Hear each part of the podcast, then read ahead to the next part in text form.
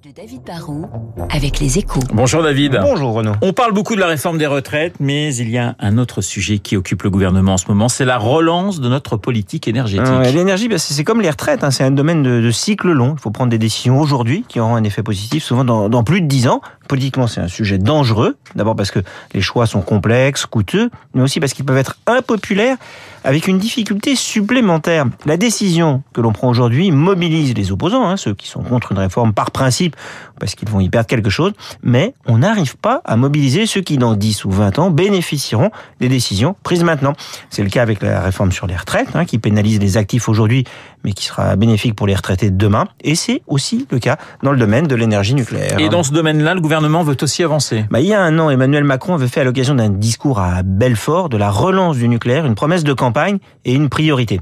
Et les choses bougent. Hein. Vendredi, le président a réuni le Conseil de politique nucléaire qui regroupe le gouvernement, mais aussi le, le CEA, le Commissariat à l'énergie atomique, l'ASN, l'Autorité de sûreté nucléaire. Et à l'ordre du jour, il y avait un sujet majeur. Comment préparer dans des conditions de sécurité, bien sûr, la prolongation de la durée de vie de nos centrales au-delà de 60 ans. C'est un sujet absolument stratégique. David, en quoi ce sujet s'annonce complexe? En France, on compte une cinquantaine de réacteurs. La majorité construits dans les années 80-90. La plupart vont donc avoir 40 ans vers 2025, demain. Ils ont été autorisés pour au moins une telle durée, 40 ans. Au-delà, il faut que tous les 10 ans, l'ASN effectue une visite, visite décennale, et fixe des conditions pour prolonger l'exploitation. Le débat jusqu'à vendredi, c'était passer de 40 à 50 années d'exploitation. Là, à juste titre, le gouvernement se dit que pour passer un jour de 50 à plus de 60 ans, bah, il faut anticiper.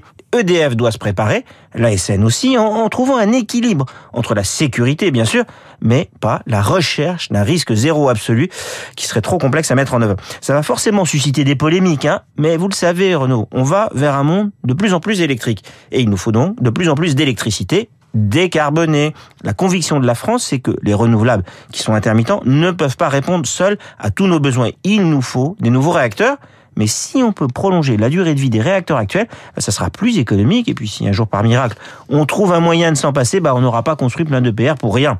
Et puis, dernier élément quand même à avoir en tête avant que la polémique s'enflamme, aux États-Unis, 75% des réacteurs ont vu leur licence d'exploitation prolongée au-delà de 60 ans. Le décryptage de David Barrou sur l'antenne de Radio Classique dans quelques secondes, le journal de 8 heures. Je vous rappelle l'invité de Guillaume Durand à 8h15, Christophe Barbier. Et n'oubliez pas que vous entendrez dans notre matinale à la fois Nicolas Sarkozy et Emmanuel Macron évoquer le souvenir de Philippe Tesson. Tout de suite.